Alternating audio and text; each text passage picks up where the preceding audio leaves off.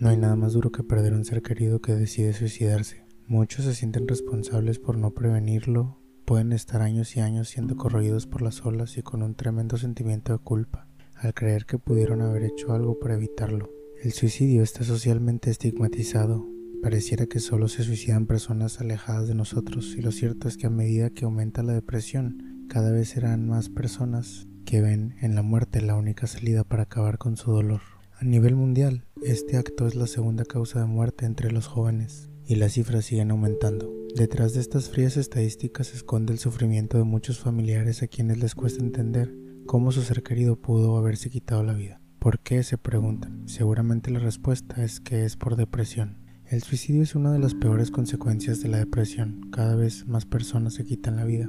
Y estos números no disminuirán si no cambiamos nuestra comprensión de este acto y lo vemos como resultado del sufrimiento.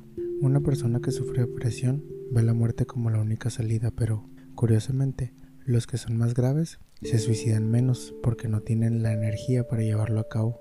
Cuando empiece a haber una ligera mejoría deberías estar más atento, ya que pueden tener más energía para consumirlo. La realidad es que es muy difícil de prevenir y la principal causa de suicidio está asociada a una enfermedad mental. Si estás escuchando esto y un ser querido tuyo se quitó la vida, no te culpes. Si has vivido el suicidio de un ser querido, es importante que acudas al psicólogo. Los sentimientos de culpa e ira deben canalizarse o podrían afectarte muy negativamente a ti y a tus seres queridos. Para tu comodidad, porque muchos se culpan por no evitarlo. La persona que quiere quitarse la vida muchas veces lo oculta, hasta tal punto que llega a engañar a su terapeuta. Sin embargo, si un ser querido hace comentarios relacionados con el poco valor de la vida, la inutilidad o afirma que el mundo estaría mejor sin él o ella, hay que tomarlos muy en serio y no restarles importancia. Lo mejor es aceptar tu sufrimiento e intentar convencerte de que saldrás adelante si te ayudas de especialistas.